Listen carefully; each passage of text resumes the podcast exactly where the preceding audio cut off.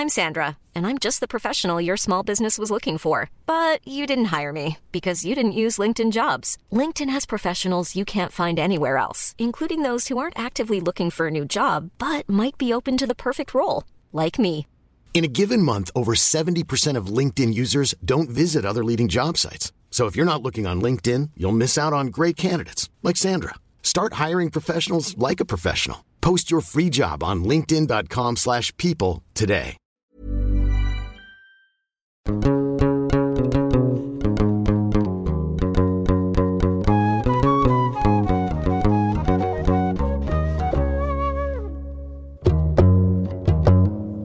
Bonjour à tous, me voilà de retour pour un nouvel épisode de Jeans, le podcast qui plonge à pieds joints dans la sexualité des personnes arabes et ou musulmanes de France. Cet épisode est le troisième d'une trilogie sur le colonialisme. Cette fois-ci, on va tout rembobiner, replonger dans le passé pour mieux comprendre comment et pourquoi on définit le corps arabe sociologiquement. On le sait, un corps d'homme arabe ça doit être endurant, puissant, poilu, imposant, mais pas trop pour pouvoir être dompté, contrôlé et dominé.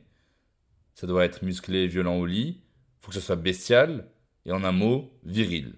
À l'inverse, le corps d'une femme arabe, ça doit être docile, à la fois menu et charnu, et surtout soumis, parce qu'apparemment, c'est plus naturel dans leur culture. Elle doit se taire, se voiler, obéir, mais être tout aussi sulfureuse, indomptable, fatale, pour être suffisamment excitante.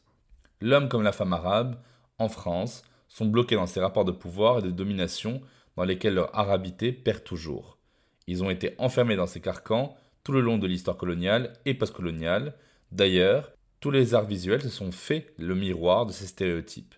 Alors on se demande, qu'est-ce qui fait que les corps arabes sont perçus, appréhendés ou approchés de cette manière racialisée, pour ne pas dire raciste? Mon petit doigt m'a dit qu'il fallait remonter le fil de l'histoire pour mieux saisir le sens de leur construction dans tous les esprits. C'est pourquoi j'ai le plaisir d'accueillir Pascal Blanchard, historien et documentariste spécialiste de l'Empire colonial français, des enjeux de la diversité et des histoires de l'immigration en France. Il a publié ou co-dirigé une soixantaine d'ouvrages, notamment Sexe, race et colonie en 2018. Il est un fervent partisan de la reconnaissance et de l'acceptation du passé colonial français pour que la France assume son rôle et sa responsabilité dans la réalité des décolonisations. Un combat qu'il a mis à l'écran très récemment aux côtés de David Cambrosa, dans le somptueux et poignant documentaire Décolonisation, du sang et des larmes. Aujourd'hui, grâce à lui, nous allons tenter de mieux comprendre la vertigineuse histoire de la fabrique des corps arabes en France. Alors Pascal Blanchard, bonjour et merci d'avoir accepté l'invitation. Bonjour à vous, très heureux d'être là. Tout d'abord, avant de commencer, pouvez-vous rappeler rapidement les présences coloniales françaises dans le monde arabe des deux derniers siècles? Alors, euh, il faut savoir que l'histoire déjà des relations avec le monde arabe et la France anticipe d'une certaine manière une présence coloniale. Et c'est important à comprendre parce que sinon, on pense que cette histoire, elle est uniquement liée au présent. Je fais simple.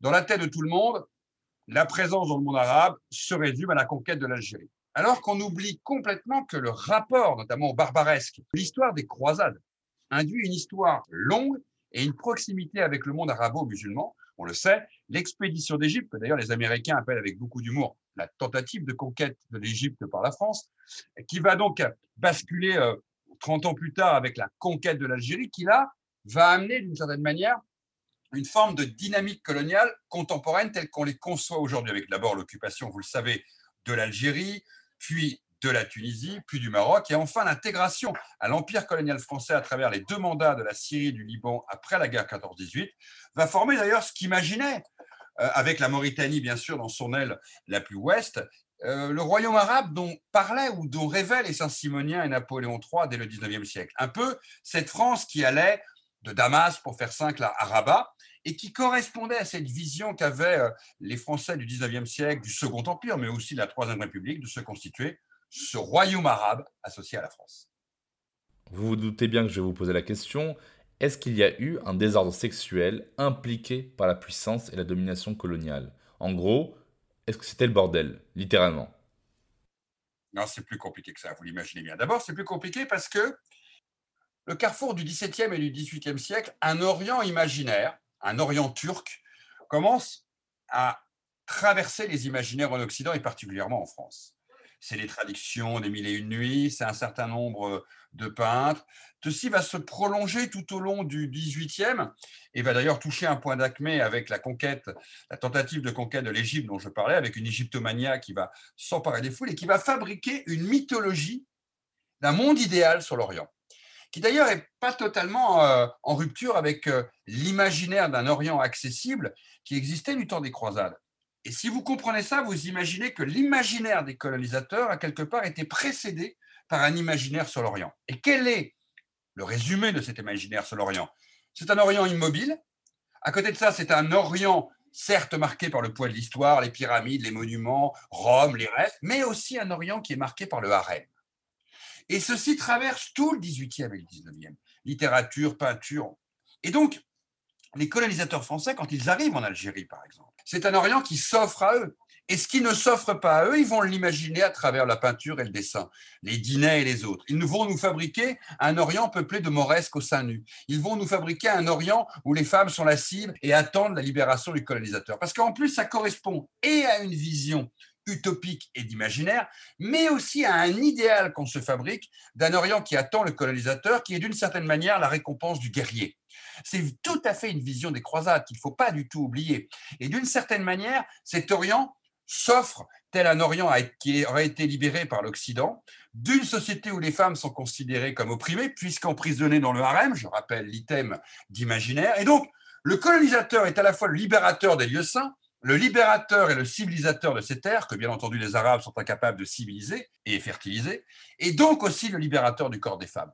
Et tout cet imaginaire, toute cette dialectique, tout ce discours va se transcrire par une forme de liberté sexuelle dont se croit autorisé le colonisateur en pouvant s'accaparer les corps de la femme de l'autre, puisque l'autre serait illégitime, à la fois dans sa relation à posséder son épouse, sa fille, sa mère, et d'une certaine manière, par rapport à sa femme, à être à la hauteur des femmes orientales. Aujourd'hui, on va se dire, mais c'est un délire absolu. Non, vous le voyez bien que dans toutes les affiches coloniales, par exemple, vous avez toujours une jeune femme qui vient symboliser l'idéal colonial pour s'engager dans la coloniale comme militaire.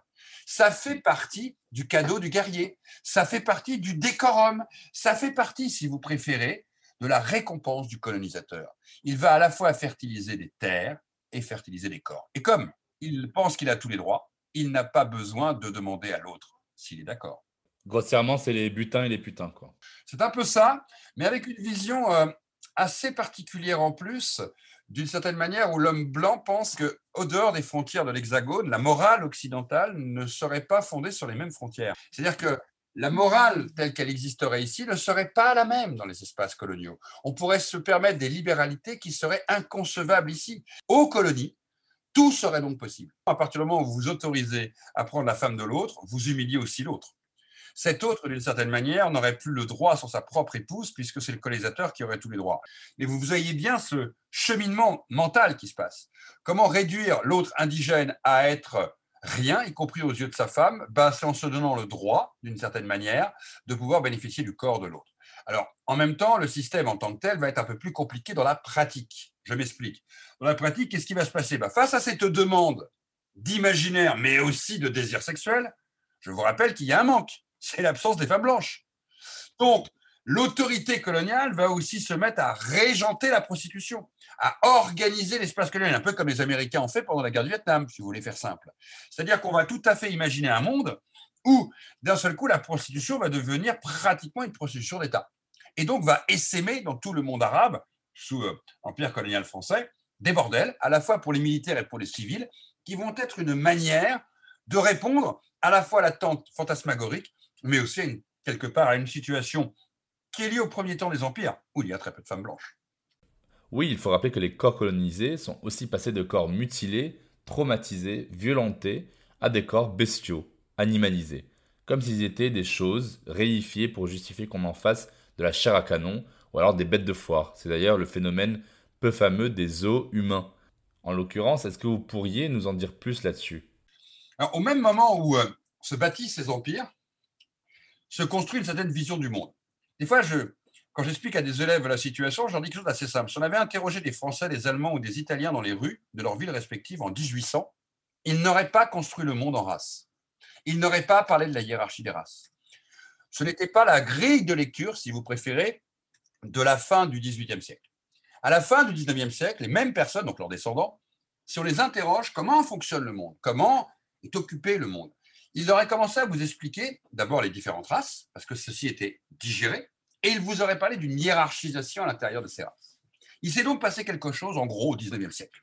C'est à la fois le discours savant qui s'est popularisé, un discours qui a émergé au 18e et qui s'est fixé dans la culture populaire au 19e, par la publicité, par les livres, par les traités, par les expositions, mais aussi par quelque chose de nouveau, puisque comme on a été au bout du monde voir des populations, très peu de gens y ont été.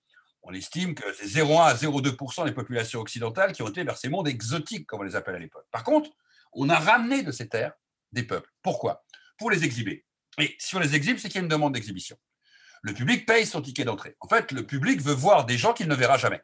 Il veut voir ces gens dont on parle, ces autres races. Et donc, il y a une forme de curiosité qui induit le zoo humain. Le zoo humain, c'est ni plus ni moins que la reconstitution d'un plateau de cinéma dans lequel on va fabriquer des décors exotiques et dans lequel on va mettre des indigènes et des exotiques pour les présenter au public occidental. Et donc, vous comprenez bien la concomitance des choses. Vous avez d'un côté un discours racial qui se met en place, qui se popularise, et dans le même temps, tout au long du 19e siècle, une montée en puissance de ces spectacles ethnographiques. Et le point de rencontre, c'est quoi? Que d'un seul coup, le spectacle ethnographique devient la démonstration la plus parfaite du discours racial, puisqu'en fin de compte, chacun, dans l'enclos, dans le spectacle, va se retrouver mis en scène au regard de sa soi-disant sauvagerie. Et d'un seul coup, ben, ceux qui avaient peut-être un doute ou ceux qui n'étaient pas encore persuadés par la hiérarchisation des races, dans le zoo humain, à la preuve que les races existent, que les races sont différentes. Mais oui, ils se sentent supérieurs puisqu'il est le visiteur. Et quand vous arrivez dans un enclos et que l'autre est montré comme un animal, ben vous êtes le supérieur. Ça, donne euh, raison un peu aux théories de Lavater, euh, la physiognomonie, euh, César Lombroso qui essaie de faire de l'homme racisé un criminel. Exactement, parce que le sauvage, par définition, n'est pas humain, n'est pas totalement humain. Et donc, le sauvage est par définition dangereux. Hmm. Parce que s'il était humain, il ne serait pas civilisé. Donc, s'il n'est pas civilisé, c'est qu'il est dangereux. Mais euh, ça va beaucoup plus loin que le criminel. Il y a des points de concomitance, puisqu'ils sont placés sur les mêmes étagères du scientifique, d'une certaine manière. On les, on les ausculte, on les prend en photo, on définit leur, typologie à travers leur corporalité, c'est-à-dire qu'on mesure les crânes. Donc là, il y a des points de, de concomitance, si vous préférez. Vous avez entièrement raison. Mais ça va plus loin. Un criminel n'est que le représentant d'une déviance dans une population. Le sauvage est, à travers ses traits caractéristiques, l'emblème d'une population. Si tu es ainsi, c'est que ton peuple est ainsi. Si tu représentes ceci, c'est que ton peuple est ceci. Et donc, on fait d'un individu, exhibé ou mesuré, l'étalon d'une population. Et on définit à travers quelques spécimens, et vous vous doutez bien que les anthropologues parcouraient pas aussi facilement le monde pour aller mesurer des crânes, vous voyez bien qu'il y a une dimension supérieure qui arrive.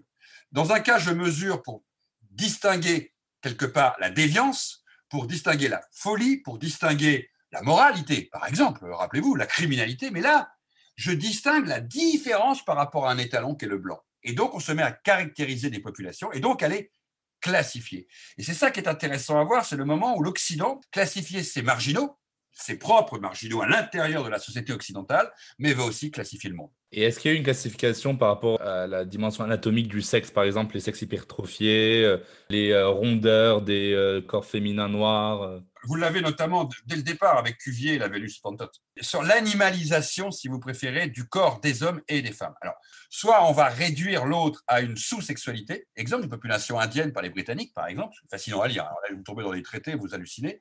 Ou alors à des sursexualisations qui sont des symbolités ou des signes fort d'animalité chez les Africains, par exemple, par rapport à leur sexe, alors ça c'est un grand classique, ou leur musculature, et chez les femmes aussi. Vous avez tout un discours sur la Vénus autantote, son corps, ses lèvres proéminentes, qui nous font dire qu'ils sont beaucoup plus proches d'une sexualité proche de celle de l'animalité que d'une sexualité qui serait proche de notre monde cultivé, civilisationnel, où nous maîtriserions notre sexualité. En fait, on veut démontrer, on veut démontrer qu'ils ne maîtrisent pas leur sexualité, ce qui serait un signe évident pour certains savants de l'époque d'une non-civilisation et donc d'une incapacité à contrôler son propre corps. Cher Pascal Blanchard, comment est-ce qu'on est passé de l'indigène à l'immigré? Comment la France est-elle construite sur le mythe du sauvage et comment s'est construit l'archétype du blanc? Est-ce qu'il y a des conséquences sexuelles à chacun de ces archétypes? C'est plus complexe que la construction d'un archétype. C'est quelque chose, vous l'avez bien compris, qui s'étale sur un temps très long. Par exemple, si on pourrait commencer à savoir à quel moment les Christ deviennent blancs dans nos églises. Et là, on montrait au XIIIe, XIVe siècle. La fabrication du blanc est très compliquée.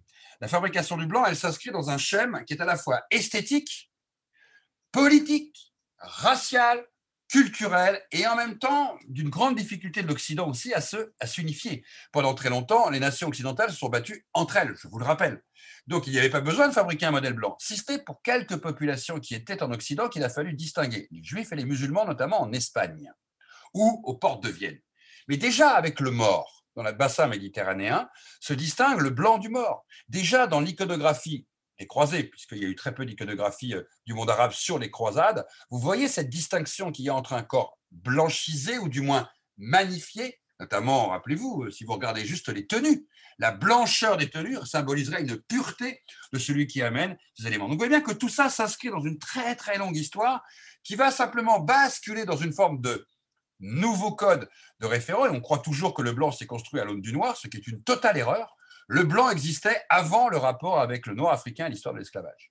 Il était déjà dans les mécanismes du XIIe, XIIIe, XIVe siècle, de la chrétienté par exemple. Je vous rappelle que les couleurs du pape ne sont pas blanches dès le départ. Et ces prémices vont trouver très naturellement une matrice avec l'Afrique avec la découverte à partir du XVe siècle des terres africaines, puis après avec XVIe et XVIIe siècle l'esclavage, où d'un seul coup le corps noir va être l'opposé absolu du corps blanc. Ça ne veut pas dire que le corps oriental ou le corps de l'arabe ou le corps du mort vont totalement disparaître de la dialectique et du discours. Hein. Le corps noir devient le négatif du corps blanc. Et c'est tout ça qui va se mettre en branle et qui va fabriquer une césure. Cette césure va parfaitement fonctionner dans l'espace colonial. Et à la rupture de l'espace colonial, tous les codes sont en place. L'immigré, d'une certaine manière, devient l'héritier de l'indigène.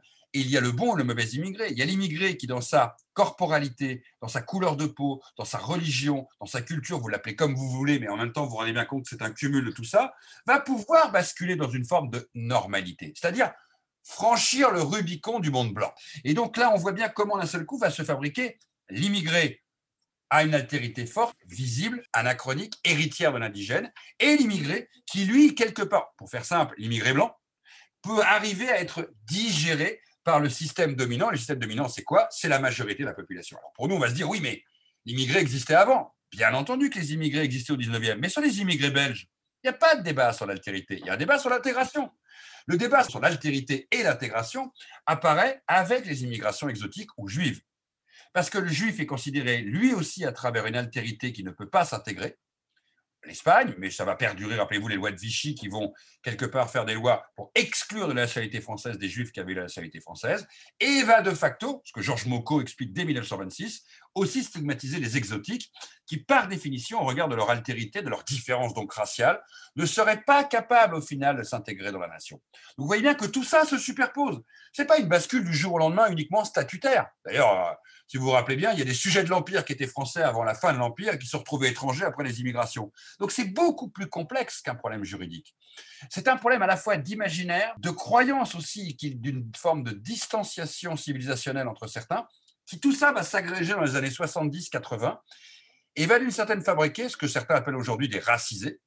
Qu'est-ce que ce serait? Ben, Le racisé, c'est celui qui ne serait pas blanc. Et tout le monde comprend. C'est-à-dire que les gens acceptent ou non le, le discours tel qu'il est posé, dans une société occidentale comme la nôtre en France, tout le monde voit bien qu'il y a un Rubicon, une frontière, vous l'appelez comme vous voulez, entre deux mondes, entre ceux qui sont plus proches d'eux et ceux qui sont plus éloignés d'eux. Ce qu'un slogan du Front National a résumé par On est chez nous.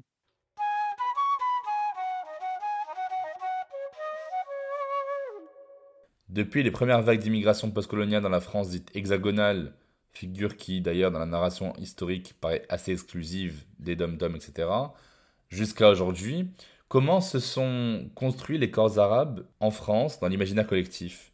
Au passage, est-ce que vous pensez que les identités hybrides du type euh, harki, déserteur, pieds noirs, rapatriés, après les libérations, ont connu une plus lente reconstruction de leur identité corporelle, voire sexuelle?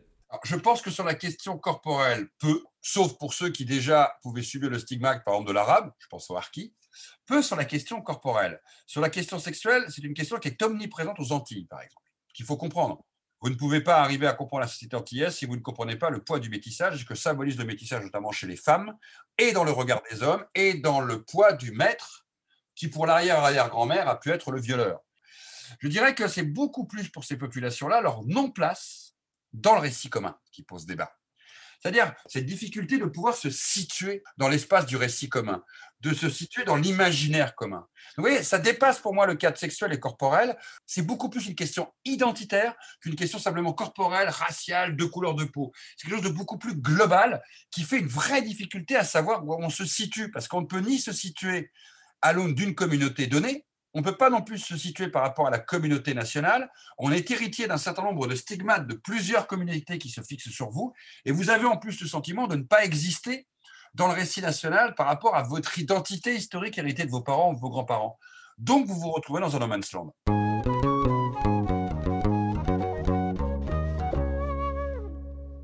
Pascal Blanchard, vous êtes aussi un spécialiste de la question euh, des médias et de la culture. Est-ce qu'il a existé une iconographie orientaliste et des arts postcoloniaux? Et si oui, comment on a dépeint les corps arabes dans cette iconographie-là? J'imagine que les médias de type presse, peinture, radio, télévision, chansons, euh, cinéma ont aidé à faire véhiculer certains stéréotypes euh, racistes ou du moins ethno-racialisants. Est-ce que vous aurez des exemples à partager de productions cinématographiques qui a contribué à essentialiser les Arabes de France Arabes, noirs et autres, parce que par définition, le stéréotype, euh, le stéréotype fonctionne comme quelque chose qui retrouve toujours de nouvelles euh, capacités à rebondir dans le présent. Au moment où on se parle là, partout sur Terre, de nouveaux stéréotypes émergent. Les rappeurs dans les années 90 ont fabriqué autant de stéréotypes sur l'image de la femme objet que le système colonial au 19e. Vous voyez, déjà, ça nous rassure dans notre monde à nous. Nous continuons à produire autant de stéréotypes. Mais les stéréotypes ont aussi une histoire, c'est un récit. Quand on fabrique l'arabe dans les années 30, porteur de maladies vénériennes, pour lequel on crée l'hôpital franco-musulman de Bobigny. Donc, s'il y a un problème sanitaire de santé, ce qui d'ailleurs était souvent le cas d'ailleurs des populations qui étaient puisqu'il n'y avait pas de travail sanitaire fait en Algérie, eh ben, on en fabrique un être porteur de maladies, donc un danger sexuel. Et donc, ceci concourt à fabriquer arabe par rapport aux femmes blanches de danger sexuel. Par définition aussi, puisque le Rubicon à franchir par, l'indigène, c'est de toucher à la femme blanche. On montre que l'arabe serait par définition dangereux, puisqu'il voudrait assouvir des choses que son corps n'arrive pas à maîtriser et quelque part se venger de l'occidental. Et en plus, il est dangereux. On a fabriqué les deux idées en même temps. Donc, on en fabrique au final une matrice qui fait que l'arabe est violeur. Et là, vous arrivez dans les années 60-70, où l'idée est totalement installée. Je me souviens d'une série d'images dans Paris Match qui est incroyable pendant la guerre d'Algérie là-dessus. Vous voyez un arabe avec une fleur dans les rues de Paris qui regarde une jeune femme blanche qui passe. Et c'est après, ça va rémaner dans le cinéma. Rappelez-vous de certains films où on va raconter ces histoires où naturellement l'arabe doit être celui qui a violé. Regardez la culture gay et vous allez retrouver l'image soit d'un arabe surféminisé, qui était donc l'arabe des gilets et autres, qui avait traversé l'Occident, euh, l'Orient, pardon, où ils avaient rencontré des corps qui se livraient à eux, soit l'arabe bête sexuelle dans le monde de la culture gay. C'est-à-dire que le stéréotype ne disparaît jamais. Il mute, c'est comme un virus si vous préférez. Il mute, il prend des nouvelles dimensions, il s'appuie sur de nouveaux supports d'images ou de messages, mais il s'appuie toujours sur quelque chose qui semble devenir vrai, puisque ça fait des fois 10, 15, 20, 30 décennies que nous cumulons.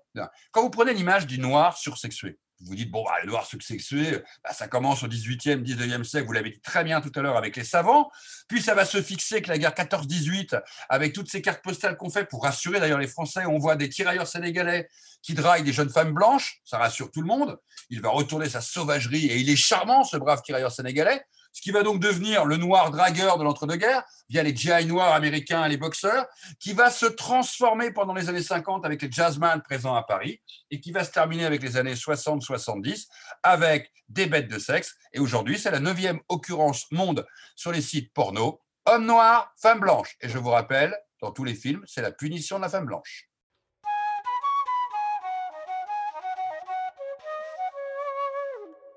C'est un vaste sujet, mais rapidement, je voudrais évoquer la fabrique des corps arabes d'un point de vue non hétérocentré. Todd Shepard, dans Mal décolonisation, montre que les luttes postcoloniales antiracistes ont aussi concerné les militants LGBT, dont le phare, le Front homosexuel d'action révolutionnaire, qui avait fait la déclaration en 71 d'ailleurs. Nous sommes plus de 343 salopes, nous nous sommes fait enculer par des Arabes, nous en sommes fiers et nous recommencerons. Est-ce qu'il ne s'agit pas là d'une inversion du rapport de domination patriarcale ou c'est le colonisé qui pénètre le colon? Oui, alors vous pouvez le voir de deux manières. Continuer à considérer l'homme arabe comme un homme objet qui sert au plaisir du blanc. Pardon, on va être basique, ça peut être aussi ça. Puisque euh, ceux qui euh, allaient euh, aux, colonies pour, à l'époque, trouver ce qu'ils considéraient être une sorte de pureté sexuelle dans le corps des jeunes Arabes n'avait pas forcément qu'une seule destination. Elle pouvait être dans les deux sens. Et donc, ça donne le sentiment aussi que le plaisir doit être donné au blanc via le corps de l'autre, qui n'est donc qu'un corps. Comme vous pouvez aussi analyser quelque chose qui est plus brutal. C'est l'absolu dépassement du tabou. Reconnaître, avouer et dire qu'on s'est fait pénétrer par l'homme arabe. C'est-à-dire que ça fait briser tous les codes de l'Occident. Donc on prend en fin de compte le stéréotype pour ce qu'il est, et non pas en l'inversant. Parce qu'on dit, bah, vous voyez, j'ai fait l'ultime provocation avec le corps arabe. J'ai accepté d'être pénétré par lui. Donc, quelque part, ça reprend aussi le stéréotype à travers ça, puisqu'on accepte de reconnaître, comme dans les films porno, que se faire prendre par trois noirs, c'est quand même l'humiliation absolue pour une blanche. Vous voyez, dans la dénonciation du stéréotype, qui en est aussi un, vous avez aussi du stéréotype. Est-ce qu'un stéréotype produit de la discrimination? Est-ce qu'un stéréotype produit de la différenciation? Est-ce qu'un stéréotype blesse? C'est beaucoup plus ça qu'il faut se poser comme ça. Moi, un stéréotype positif, je dis toujours qu'il récèle en lui toute une culture négative qui peut donc à chaque moment être hop, déifiée et retournée à l'inverse. Regardez, le mot nègre, qui est devenu un stéréotype positif avec la négritude, avec Césaire.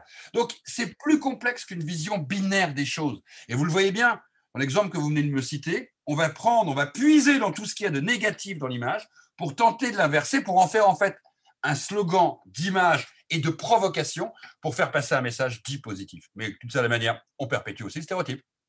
Pourquoi c'est louche de dire qu'on aime bien les jeunes maghrébins, euh, c'est beaux et faibles, et cervelés mais bien membrés, parce que c'est plus chaud, parce que c'est plus exotique Pourquoi ça pose problème l'exotisation des corps arabes? Euh, je sais, Vous posez la question d'une manière bizarre. C'est que vous pensez automatiquement que c'est un problème.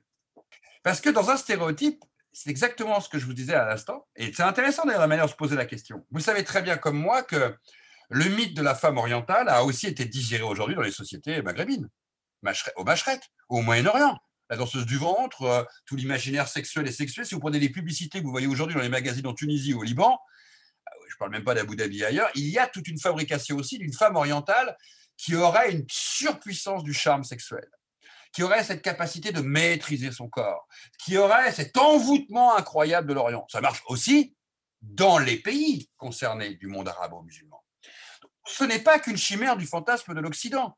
C'est pour ça que je vous disais tout à l'heure, attention à la manière dont on décrypte la chose.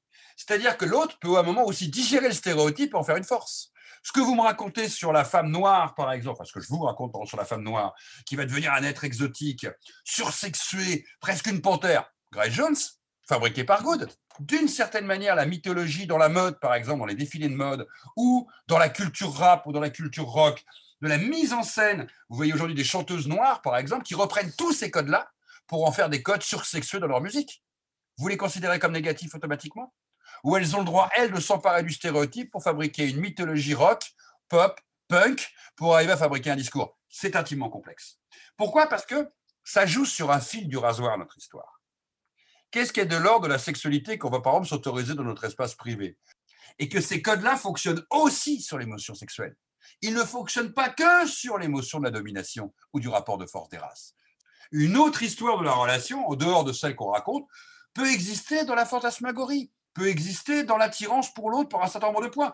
Moi, j'ai été sidéré de voir que quand on posait la question à certains, vous avez des hommes noirs qui disent, par exemple, je ne peux être qu'avec des noirs. Et puis les hommes blancs qui disent je ne peux être qu'avec des blancs. Mais à l'inverse, vous avez aussi un pourcentage de blancs qui disent je ne peux être qu'avec des noirs. Ça veut dire que notre sujet doit aussi se lire à l'aune d'une grille sexuée de l'individu. Sinon, on fait une vision totalement désarticulée du réel. On pense que le monde peut exister dans une pureté du stéréotype, ce qui n'existe pas. Ça n'existe pas. Si vous enlevez tous les stéréotypes, nos sociétés sont invivables.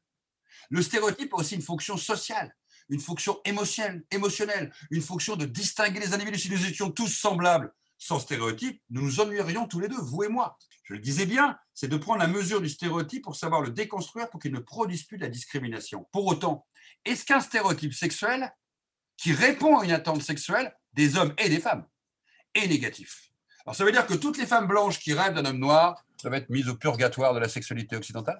Ça me fait penser à ce que vous dites à la sociolinguistique et au fait effectivement qu'il y a eu des phénomènes de transvaluation, de transformation du langage.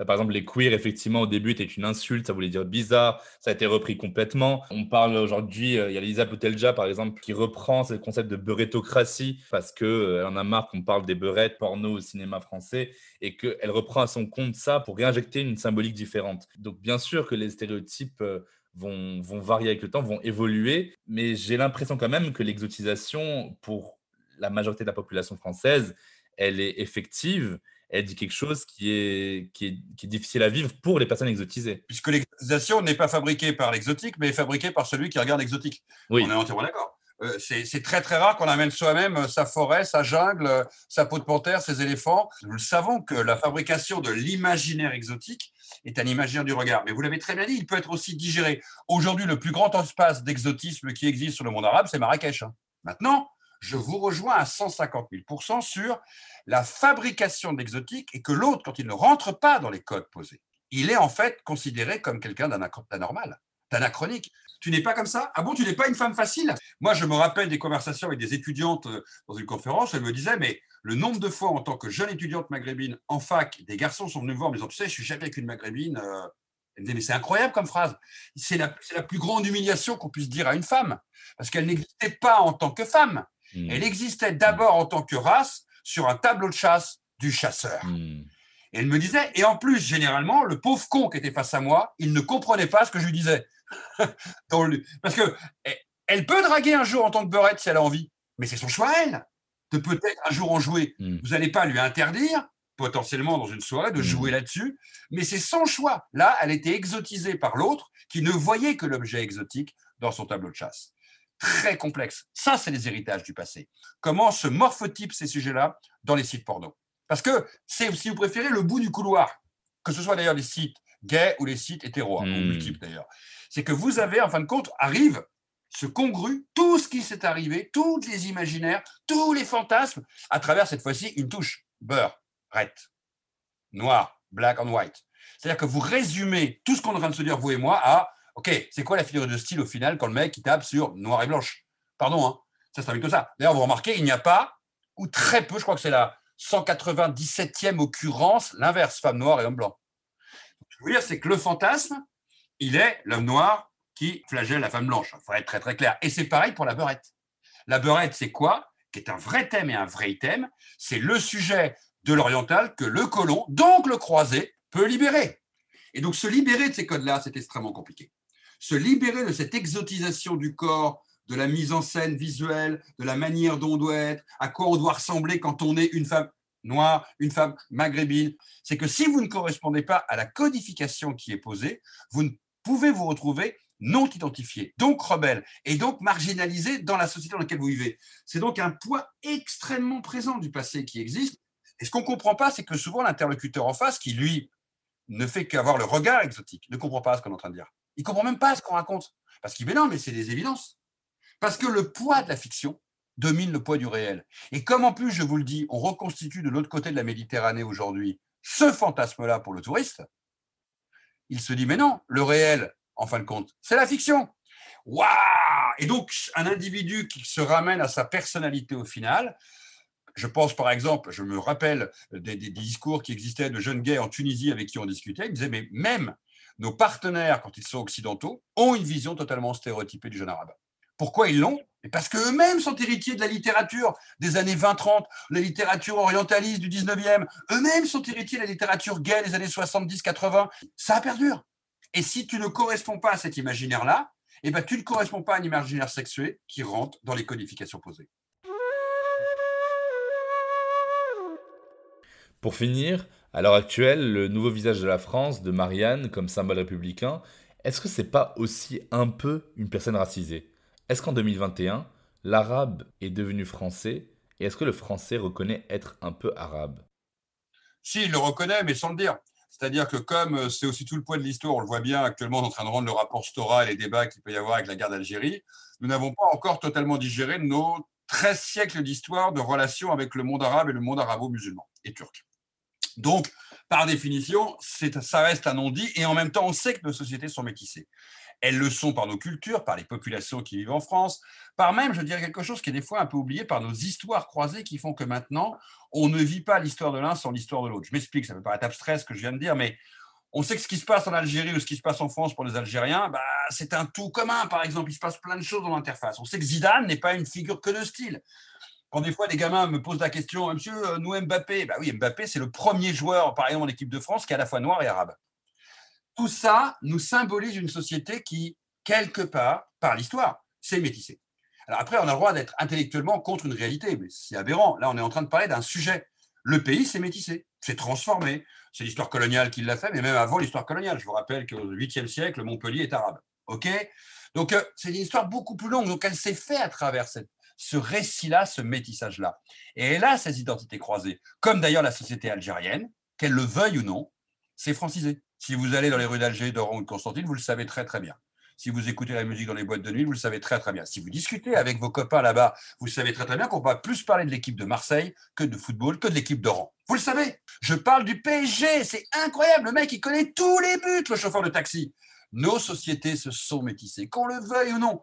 Et de ça, après, on peut reconnaître ou non des choses. Le temps de la reconnaissance est souvent beaucoup plus long qu'en fait le temps des faits et du métissage.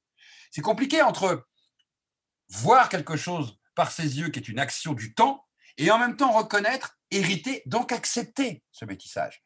Et on est dans cette première génération, dans cette génération maintenant, qui veut affirmer à travers ses identités qu'elle est française et arabe, ok, euh, ou kabyle d'ailleurs, hein. et elle le revendique. Et c'est ça qu'on comprend pas une partie de la population. Du attendant, leurs grands-pères ont rien dit et leur grand-mère, euh, leur père et leur mère n'ont rien dit, et d'un seul coup, les enfants, bah, ils, les enfants, ils disent attendez, on va accepter nous comme on est, puisque nous, on accepte la France comme elle est. Et donc là, il y a un décalage, parce qu'ils se mettent à revendiquer ce qui est le plus dur à accepter que nous sommes métissés. C'est très compliqué pour certains Français de l'accepter dans leur tête, dans le fait de le reconnaître que leur nation est aujourd'hui ben, pas la même qu'il y a un siècle ou il y a deux siècles. C'est très compliqué parce que certains, vous savez comme moi, que certains ne veulent pas que le monde change. Si vous allez chercher les pires islamistes au fin fond du monde, pareil, ils veulent pas que le monde change. Eux, ils veulent revenir au 7e siècle. Hein. Ils sont très, très clairs. Vous voyez qu'on n'est pas les seuls à avoir des vieux réacs qui veulent pas changer. Et en même temps, c'est très compliqué d'accepter ce changement. Parce que ça veut dire qu'on doit accepter qu'une part de soi a changé. Là, vous touchez à l'identité. Et vous savez comme moi que le sujet le plus explosif, pour vous, pour moi, comme pour vos auditeurs, c'est l'identité.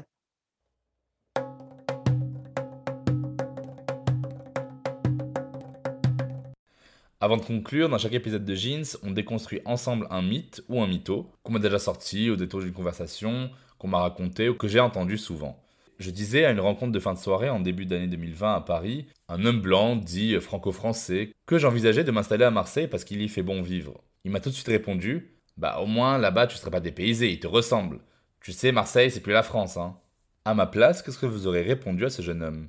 Tout simplement parce qu'il considère que le métissage ne fonctionne pas. Il vient de vous révéler une part de sa personnalité qu'il considère, comme beaucoup d'êtres sur la Terre, que le mélange des gens en termes hors communauté, pour vivre hors communauté, est quelque part quelque chose qui n'est pas recommandé. Si vous demandez à un Américain, à un Indien, à un Japonais, 90 à 92% de ces populations considèrent qu'il y est mieux de vivre dans un quartier avec des gens qui vous ressemblent.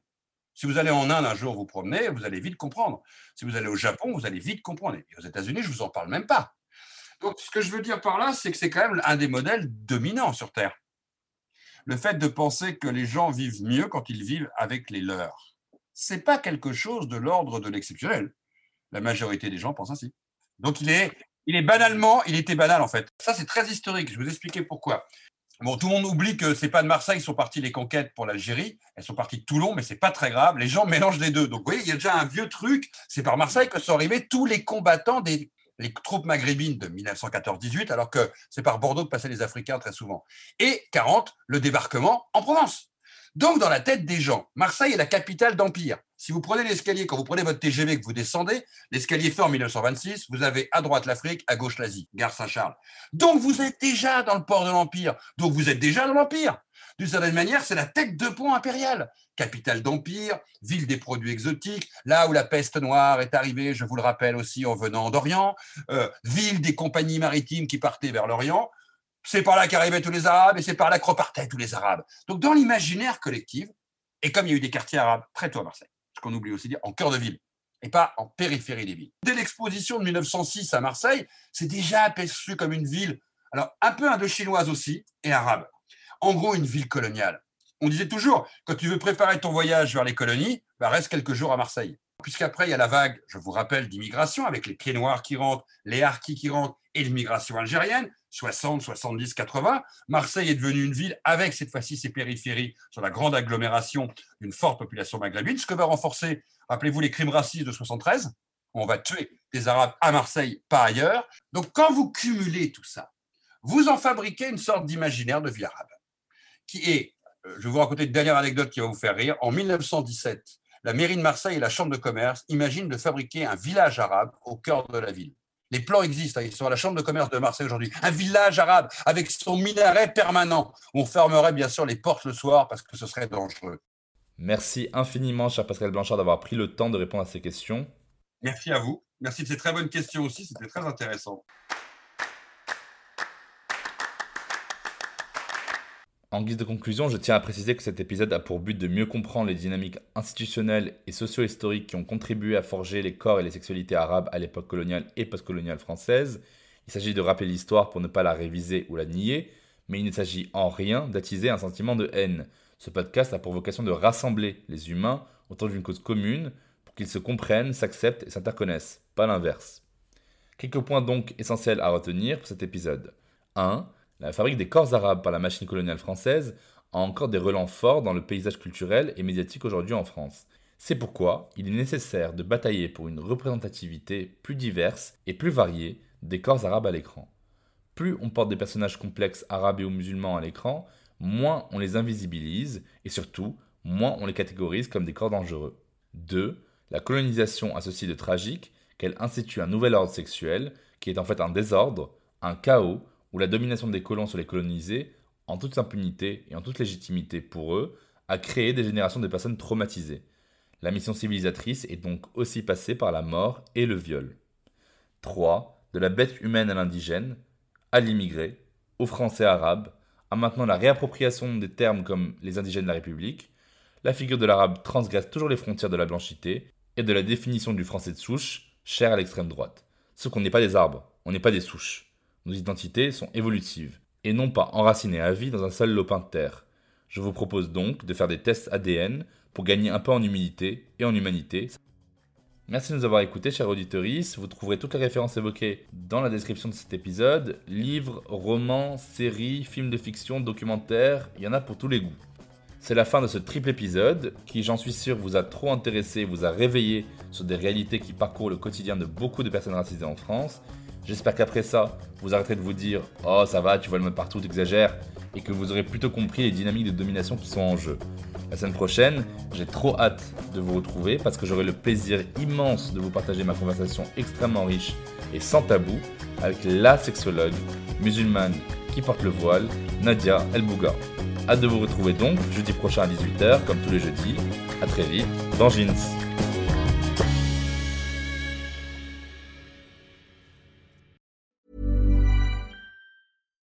Here's a cool fact a crocodile can't stick out its tongue. Another cool fact you can get short term health insurance for a month or just under a year in some states. United Healthcare short term insurance plans are designed for people who are between jobs, coming off their parents' plan, or turning a side hustle into a full time gig. Underwritten by Golden Rule Insurance Company, they offer flexible, budget friendly coverage with access to a nationwide network of doctors and hospitals. Get more cool facts about United Healthcare short term plans at uh1.com.